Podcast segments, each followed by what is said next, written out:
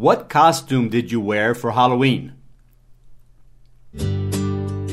Hi, this is Tim Barrett from domineinglês.com.br e este é o mini podcast inglês todos os dias, episódio número 493.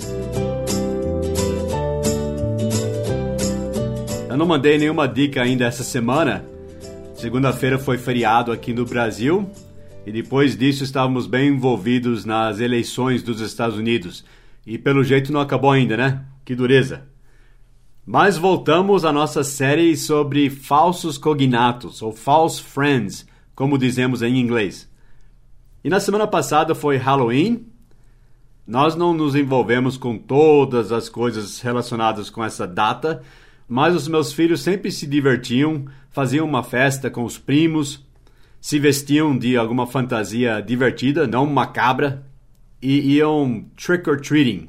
They went trick or treating, passando por casas de familiares só, alguns amigos pedindo guloseimas ou travessuras, né?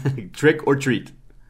Mas independentemente se você participa de Halloween ou não, vamos aprender como se diz fantasia, tipo uma roupa que você veste em inglês.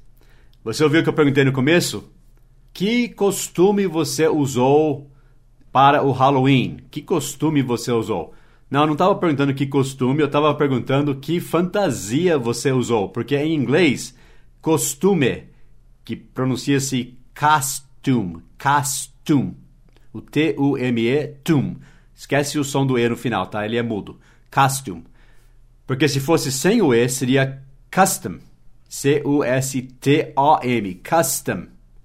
Daí é costume igual ao português. Custom. Agora, se tem o C-O-S-T-U-M-E, como se fosse costume em português, né? Daí é a fantasia. Costume. Então eu perguntei, what costume did you? Esse did aí, D e D, mostra que é uma pergunta no passado, no simple past. Então, what costume did you? E o verbo wear, W-E-A-R. Você usou. Você sabe que você usou no passado por causa daquele auxiliar did. What costume did you wear? Que costume você usou? Não, que fantasia você usou, né? What costume did you wear? E a resposta seria I wore o passado de wear é wore. Agora a gente tem que falar no passado porque não tem mais o did, né? Não tem mais o auxiliar para mostrar que é passado.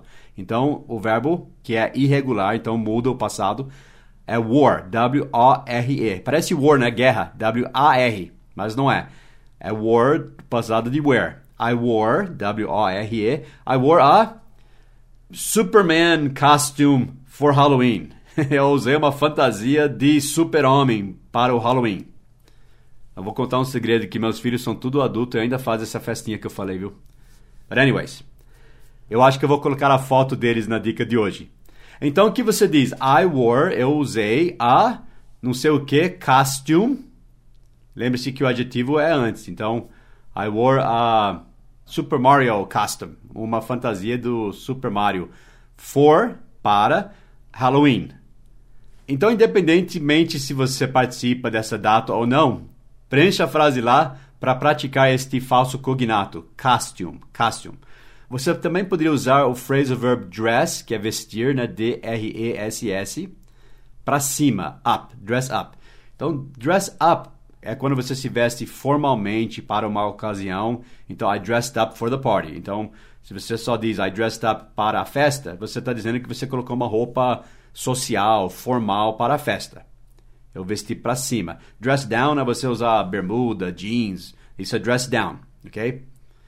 Agora, se você disser I dressed up, eu estou falando com ED, tá? Tem som de T, porque sempre quando o verbo termina com som de S, ou ch, ou P, o ED vai ter som de T. Então, dress fica dressed, dressed. I dressed up como, as. Daí daria a mesma ideia de eu usei tal fantasia. Eu dressed up, tem que ter o up, tá? I dressed up as como Superman. I dressed up as Superman for the party, for Halloween. Então, você pode usar essas duas maneiras para falar que você usou tal fantasia ou você se vestiu de, em inglês, I dressed up as something, as an English teacher for Halloween. você se vestiu de professor de inglês para Halloween.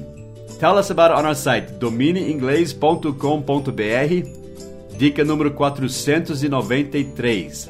What costume did you wear for Halloween? Tell me about it on our site, okay? Bye bye.